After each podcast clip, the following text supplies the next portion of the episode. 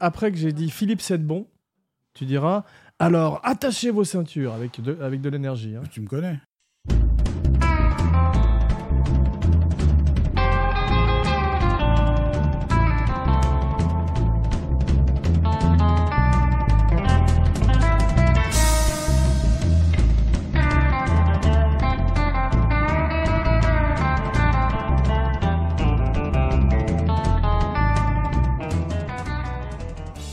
Bonjour et bienvenue dans le podcast. Il y a une couille dans le podcast. Le podcast entièrement dédié à la gloire et à la folle carrière du grand Nicolas Cage. Et aujourd'hui, tout ce que vous avez toujours voulu savoir sur Éclair de lune 1987, réalisé par Norman Jewison. Pour ce faire, j'accueille aujourd'hui pour la première fois dans l'émission mon vieux complice, le dîner de complices, Philippe Sedbon. Alors, attachez vos ceintures. It's gonna be a wild ride, baby!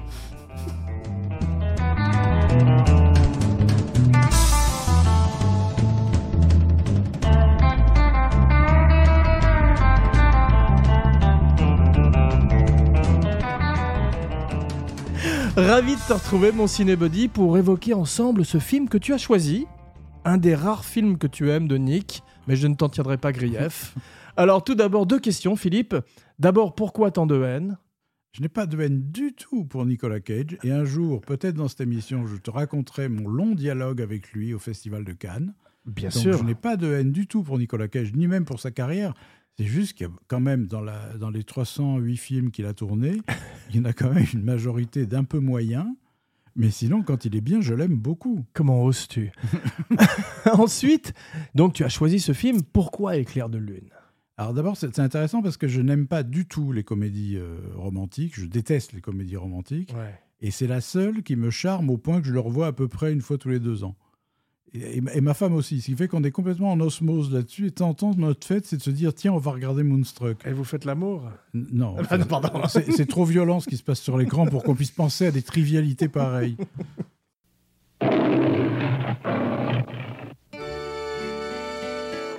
The moon brings the woman to the man, capisci? The moon is a little like love. Will you marry me? I will marry you. I will be your wife. You love him, Loretta? No. Good. When you love him, they drive you crazy. Sometimes Why are you marrying Johnny? He's a fool. it makes you act a little crazy. Where are you taking me? To the bed. Oh, God. Okay, I don't care. I don't care. Take me. Take me to the bed. Isn't it romantic? Norman Jewison a 97 ans. Il a deux ans de plus que toi. non, mais c'est extraordinaire. J'ai appris pour l'émission qu'il était encore en vie, ce que je ne savais pas en fait. Hmm. Et il a une carrière extraordinaire. Tu as vu tous les films qu'il a fait? Ouais, ouais, et pas mal de classiques hein, quand même. Ouais. Et, et il dit que Moonstruck, Éclair de lune en français, est son préféré. Ouais, ça m'étonne pas. C'est un film qui est complètement à lui. C'est-à-dire, euh, on peut pas dire que c'est grâce aux stars que le film est génial, parce que si, si c'était ça, ben, tous les films avec Cher auraient été des succès. Mais est- elle est formidable. Dans le film, on va parler beaucoup d'elle aussi. Mais elle, elle a fait peu de films parce qu'elle a eu des problèmes de santé après, euh, je crois, Moonstruck, après avoir rencontré Nicolas Cage. Mais euh, on peut parler brièvement de la carrière de Norman Jewison dans La chaleur de la nuit, 1967. qui reste un film euh, inégalable sur l'antiracisme quand même. Extraordinaire, avec un Rod Steiger d'anthologie dans, ce rôle, dans le Ouais. rôle de ce gros flic raciste, tu te rappelles? Ouais, formidable. Et Sidney Poitier, They Call Me Mr. Tibbs. Mm. Magnifique musique de Quincy Jones, un film que je recommande vivement aujourd'hui. Il fait également Fiddler on the Roof, Que le- j'ai pas vu. Ouais, qui est une comédie musicale, qui est un classique aussi de 71. Il fait en 65 son premier film avec Steve McQueen. Tu l'as vu celui-là Le Kid de Cincinnati, ouais. Magnifique, avec Edward J. Robinson. Et tu sais qui est le monteur du film? Dis-moi. Le grand Al Ashby. Ah oui. Ouais. Et sais-tu qui avait commencé ce film? Non Sam Peckinpah. C'est vrai? Ouais, et il avait tenu à inclure une scène de sexe avec Sharon Tate, qui jouait le rôle principal féminin à l'époque. Ouais. Et, euh, et il- il- le studio lui avait interdit. Il l'a quand même tourné et il s'est fait sortir. Waouh Ouais. En emportant avec lui Spencer Tracy et Sharon Tate. C'est fou. Quelques années plus tard, il fait l'affaire Thomas Crown avec Faye Dunaway et il retrouve Steve McQueen qui prouve qu'il peut porter un costume magnifiquement. Mhm. Il s'est échangé, c'est une des rares fois de sa carrière où il s'est échangé en se blondissant les cheveux Ouais. et en jouant un type, euh, le- l'upper class, comme ça, euh, qui lui ressemblait pas du tout. Ouais. 75, il il, euh, fait un genre complètement différent qui est la SF dystopienne et tout d'un coup, il fait Rollerball avec James Caan. Là, je suis pas du tout ça. moi. T'aimes pas Moi, c'est mais c'est un film que j'aimerais aimer plus que ça. C'est ça, c'est pareil, moi aussi. Ouais, parce que ce look, j'adore la, la SF des années 70 en particulier, et le look de James Caan est magnifique. J'ai- J'aimerais avoir cette tenue de rollerballer, tu sais. Moi, je l'ai. C'est vrai. et en 79, et Justice pour tous. Ouais. Tu aimes bien est- celui-là? Je- ça m'indiffère un peu. Euh, Je l'avais vu à l'époque pour Pacino, que c'est sa grande époque, mais c'est des films de prétoire comme ça, ça m'a jamais emballé, à part deux ou trois. euh. Ouais. Alors, Moonstruck, on va parler un peu de Éclair de lune, est écrit par un grand scénariste du nom de John Patrick Shanley. Mhm. On va parler également du casting, c'est ta spécialité. Alors, dans le casting, il y a Nicolas Cage et d'autres acteurs. Oui, d'autres- acteurs mineurs qui n'ont que des figurations. Non, tu as Dani Aiello, tu as Olympia Dukakis, tu as Vincent Gardenia, qu'on avait vu d'ailleurs, eux, et Olympia Dukakis et Vincent Gardenia étaient tous les deux dans Le Justicier dans la ville, Exactement. dans Death Wish. Mais ce qui est drôle, c'est que c'est une famille euh, italienne, donc on se retrouve un petit peu avec euh, du Woody Allen chez les Italiens. Ouais, exactement. Et, et ce qui est drôle, c'est qu'il n'y a pas énormément d'Italiens dans le casting. Voilà, c'est ça que je voulais, c'est là où je voulais en venir, c'est que Cher est d'origine arménienne. Le, le vieux monsieur qui joue et, et Féodor Chaliapin, il est russe. Exactement. Et je crois que sa mère était italienne, c'est pour ça qu'il parle italien parfaitement dans le Ah. film quand même. Et Olympia Dukakis, c'est donc d'origine grecque. Oui. Et ça passe très bien. Euh, Cher essaye de faire un accent italien d'ailleurs. Oui, pas mal d'ailleurs. Pas mal, mais Ouais. je suis content que Nick n'ait pas fait euh, d'accent italien. Mm. Ça aurait sonné peut-être comme ça. Et- Hi, it's me, Mario Et n'oublions pas John Mahoney, qui est absolument sublime dans le film. Extraordinaire. John Mahoney qui dirait que ce film lui a obtenu la série télé Frasier. Ouais. Frasier, tu Euh, sais. Parce qu'il est fantastique. Il est génial. C'est un des grands act- un des grands second rôles de l'histoire du cinéma dont on parle pas assez. Mais le film remporte trois Oscars quand même, tu as vu Un Oscar pour Cher, qui se ferait plus rare par la suite. Un Oscar, un Oscar pour Olympia Dukakis, du meilleur second rôle. Malheureusement, pas d'Oscar pour Nick. Je suis, Non, je suis- pas pourquoi. je suis triste. Et euh, un Oscar pour Shanley pour euh, le meilleur scénario. Tu disais que tu n'étais pas très fan des euh, comédies romantiques. Plus personne de nos jours, malheureusement, c'est un genre qui est un peu tombé en désuétude. Ouais, ouais, mais mais il y a un truc dans cette comédie romantique-là, parce que c'est quand même le genre auquel euh, Moonstruck appartient, malgré tout, Ouais, c'est que l'image est extrêmement soignée. C'est C'est-à-dire qu'au lieu de faire cette image ripollinée à la Walt Disney euh, de toutes les comédies romantiques, il y a des ombres, il y a des pénombres. Il y a, quand elle fait au confessionnal, tu sais, quand elle va au confessionnal, la photo est absolument tombée par terre. Très très belle, effectivement. Mais euh, c'est Baby Cage, c'est le petit Nicolas Cage. Il n'est pas encore ce Nicolas Cage fou qu'on va connaître par la suite, puisque le baiser du vampire de Vampire's Kiss, tu sais, est l'année suivante, et c'est là où il commence vraiment à, à péter les plombs, à- peut-être aussi bien dans la vie qu'à l'écran. Il y a des indices hein, quand même de, dans Moonstruck. Mais oui, parce qu'en fait, au départ, le studio veut pas de Nicolas Cage. Il sortait d'Arizona Junior où il commence déjà à montrer les prémices d'un jeu plus cartoon, on va dire. Mais le studio voulait un type qui s'appelle Peter Gallagher. Tu vois qui c'est? Très bien. Voilà, donc un type qui est plus classique, on va dire, pour Ouais, pas dire plus ennuyeux. un jeune premier. Voilà. Et Cher dit non. Si vous prenez pas Nicolas Cage, je, je quitte le film. Belle intuition, sans, sans blague. Très Parce belle intuition parce qu'elle dit à Nicolas Cage, elle lui dit comme un compliment, te regarder jouer, c'est comme de regarder un déraillement de train pendant deux heures. C'est très juste. Mais euh, au départ, il voulait pas d'Olympia du, Dukakis, il voulait une actrice plus connue comme Anne Bancroft ou Maureen Stapleton, mais elles étaient trop chères, donc euh, pour un budget qui est quand même assez conséquent pour une comédie romantique, puisqu'il coûte 15 millions de dollars, et le film est un énorme succès, il en rapporterait 122, Mhm. tu te rends compte? Ce qui est assez rare pour une comédie romantique. Ce qui est intéressant, c'est que Cher a 18 ans de plus que Nicolas Cage dans le film. Ouais, ça se sent, mais euh, ça passe très vite le malaise. Mais c'est très rare dans ce sens-là. En général, c'est le leading man qui est plus vieux que l'actrice, si tu veux. Et là, tout d'un coup, ça se sent assez peu. Elle a tellement de charme, je trouve. Et puis surtout, elle- ils ont, ils ont embrassé le problème, si tu veux, au lieu de le fuir. ouais, C'est qu'on la voit au début avec des mèches grises dans les cheveux. ouais. Et comme elle a un premier rendez-vous avec, je ne sais plus, peut-être Nick Cage, elle va chez le coiffeur et elle se fait enlever ses mèches grises. Donc c'est assumé. C'est pas du tout, on va faire comme si elle avait le même âge, tu vois. Absolument. Mais Cage a 23 ans et je trouve qu'il maîtrise quand même déjà son jeu de façon spectaculaire. Quand il est quasiment en Marcel pendant tout le film, t'as vu Et très poilu. Très poilu, mais il est très bien bâti et c'est une espèce de Marlon Brando loufoque, t'as vu dans. euh, C'est ça. un- c'est- J'ai toujours pensé que c'était Stanley Kowalski. Voilà, fou. voilà, une version Gonzo de Stanley Kowals- Kowalski. Et je trouve qu'il y a une véritable euh, chemistry, alchimie entre les deux. Elle a 41 ans, elle. Et euh, il y a 15 ans de différence avec Olympia Dukakis, qui joue sa mère. Donc elle l'a eu très jeune. Et il y a 31 ans de différence entre Danny Aiello et son jeune frère, Ronnie et Johnny. Ouais. Tu as vu la- la- le caméo qui est dans le film? Dis-moi. Charles et Catherine Scorsese, Oui, oui, on les de- voit absolument. oui, de oui. Martin Scorsese. La maman de Scorsese, donc, qu'on voit dans tous les films quasiment de son fils. On se rappelle de la scène d'anthologie dans Les Affranchis, tu sais, où ils sont à table. One look one day, one way, the other look another way. Mais euh, en 87, Cher tourne encore beaucoup, puisqu'elle fait euh, Suspect et un film qui s'appelle également Les Sorcières d'Eastwick, Hmm, avec Nicholson. voilà, qui n'est pas mon préféré de George Miller. Mais euh, Nicolas Cage se base pour son jeu, puisqu'il a une main en bois, Hmm. sur un des acteurs de Metropolis.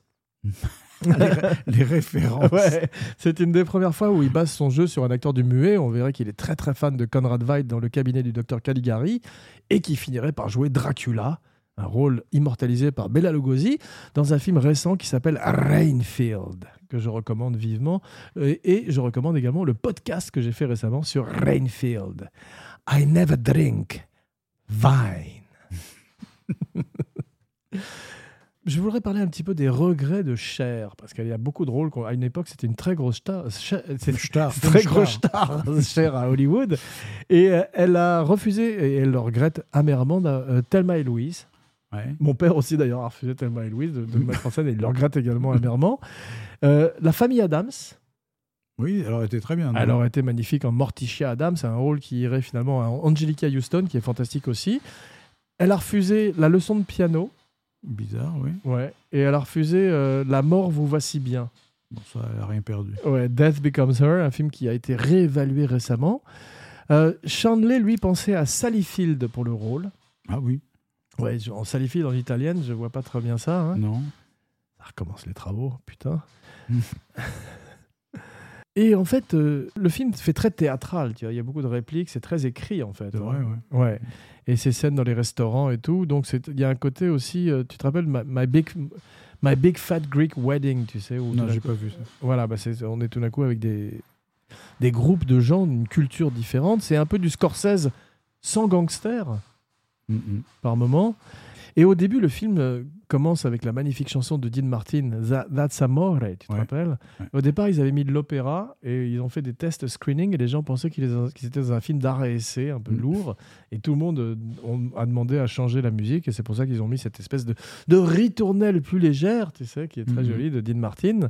Nicolas Cage, Nick, Nick, Nick, Nick, comme dit euh, Jack Nicholson dans Easy Rider, n'apparaît qu'à 25 minutes 30. Donc euh, j'ai commencé le film à 25 minutes 30. Bien sûr. Et je trouve qu'il a une présence extraordinaire, des yeux extraordinaires, un peu fatigués, tu sais. Oui, oui, et puis désespéré, il surjoue le désespoir. C'est pas lui d'ailleurs, c'est le personnage qui surjoue le désespoir. Ah, c'est magnifique. Et c'est curieux parce qu'il lui manque donc une main, mais il lui manque une dent aussi, t'as vu? Oui, oui, oui, Je sais pas si c'est Ah bah c'est peut-être parce qu'à l'issue de Birdie, il s'était fait arracher des dents, c'est possible. pour... parce qu'il est très méthode à l'époque en particulier. Et il a la même coiffure qu'Arizona Junior, t'as vu? Oui, exact. Il sort exactement du, du film, il a juste rasé la moustache et il a gardé la même coiffure. Tu aimes l'opéra, Philippe? Tu aimes les films de gladiateurs? L'opéra, oui, j'aime bien au cinéma surtout. Ouais, moi aussi, c'est vrai, mais c'est vrai que ça, tout d'un coup, ça donne une, une classe à- à- aux images. Et là, c'est très très beau cet opéra italien derrière. Ah oui, et ça m'a frappé, c'est que Cher, dans les rôles qu'elle aurait pu jouer, c'est Olive, la femme de Popeye aussi, tu trouves pas? Oui. Bien que c'est impossible de faire mieux que chez les Duval. Ben non, c'est l'incarnation de Olive. Elle peut, elle pouvait pas faire mieux. Exactement. Et il y a une réplique qui est formidable, qui deviendra classique, c'est quand tout d'un coup, il lui dit « Mais je ne peux pas, je suis amoureux de toi », lui dit Nicolas Cage, et elle lui dit « Snap out of it ». Oui. Sors-en, tu vois. Mais le film parle beaucoup de, de la mort. oui. Gardenia euh, n'arrête pas de parler de la mort et de la chance, puisque ces deux personnages se retrouvent par chance sur la route l'un de l'autre, et c'est le, le type même de la comédie romantique et de la comédie romantique réussie. Et une chose formidable, c'est qu'ils sont, ils tombent amoureux, mais ils sont retenus par le fait qu'elle doit épouser le grand frère de, de Nick, Ouais, qui est Danny Aiello. ouais. Lui-même sent bien qu'il est retenu par ça, parce que c'est quand même son grand frère et c'est une trahison atroce. Ouais. Et à la fin, ils sont libérés tous les deux parce que finalement, c'est Danny Aiello qui ne peut plus épouser Cher. c'est vrai. C'est formidable comme fin. Nick est en smoking, il est très beau. Mhm. Il aurait dû jouer James Bond, je trouve. Ou pas. Name's Cage. Nick Cage. et je trouve que c'est un mélange physiquement dans le film de Andy Kaufman et d'Elvis Presley.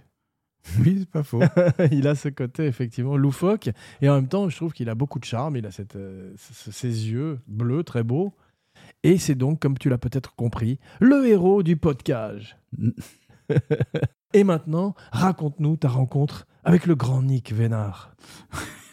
C'était en 1985, donc une année essentielle de ma vie, où j'étais au Festival de Cannes pour la seule fois de ma vie. Et j'étais, euh, j'avais assisté à la projection de Birdie, et euh, avec les, les gens avec qui j'étais, le producteur qui, était avec moi, donc m'a, invité dans un grand restaurant canois. Ouais, Et la table derrière nous était occupée par l'équipe de Birdie. ouais. Toute l'équipe. Il y avait Matthew Modine, euh, Cage, le réalisateur, enfin, il y avait tout le monde. Et euh, ils parlaient tous très très fort. Euh, à ma table aussi. Donc finalement, je me suis un peu assoupi. Et je regardais la table derrière et Nick Cage était assoupi aussi. C'est-à-dire on avait à peu près la même position. Il avachie. écoutait Abracadapod. Euh, ouais. voilà. Mm. Donc on était tous les deux assoupis. Et à un moment donné, euh, je me suis levé pour, euh, pour aller dehors respirer, parce qu'il faisait très très chaud. Et, et Cage a, a eu le même mouvement, c'est-à-dire au, au même moment, on a décidé d'aller respirer. Ouais. Il s'est allumé une clope, je crois, et on a commencé à discuter comme ça, quoi. Tu vois, euh, genre ça va, il fait chaud, ouais, machin. Et euh, il me dit, vous avez regardé Birdie? Je dis, ouais, ouais, j'étais dans la salle. Il me dit, euh, vous trouvez pas que je suis complètement écrasé par Matthew Modine? Et je lui dis, ah, pas du tout, je dirais, c'est même le contraire. Ah, il s'est illuminé, il me fait, ah bon? Je dis, ah bah oui, le personnage principal, c'est vous, vous n'avez pas dit que c'est pas Birdie. Birdie, c'est le rôle titre, mais euh, le rôle, parce qu'il était vrai, hein, c'était Ouais. vrai de vrai. Ah ouais. J'ai dit, c'est vous le rôle principal, c'est c'est ce type euh, qui revient abîmé de la guerre. euh. J'ai dit, c'est un rôle magnifique. Et bien, bien sûr, vous n'êtes pas écrasé par Birdie. Ouais. Il était ravi, quoi. Il était euh, comme Ah, un c'est- môme. C'est génial. Il était super heureux. Mais moi, ma théorie, c'est qu'en fait, tu sais, il paraît que Kubrick a vu Birdie, et c'est comme ça qu'il a choisi Matthew Modine pour Full Metal Jacket. Et en fait, il s'est trompé, à mon avis. Il aurait dû prendre Nicolas Cage. Bien, merci mon Cagehead, mon cinébuddy, pour être venu parler de ce joyau de la filmo du grand Nick. Tu viens quand tu veux, tu reviens quand tu veux. Si tu vois de la lumière, tu montes. Très bien. Et euh, j'espère que tu trouveras un autre film que tu aimes avec Nicolas. En attendant, n'oubliez pas de liker, de partager, de commenter, de follower et de vous abonner partout où vous écoutez le podcast. Et surtout, n'oubliez pas d'attacher vos ceintures. It's gonna be a wild ride, baby! Je monte toujours à 11 au cajomètre en fin d'émission.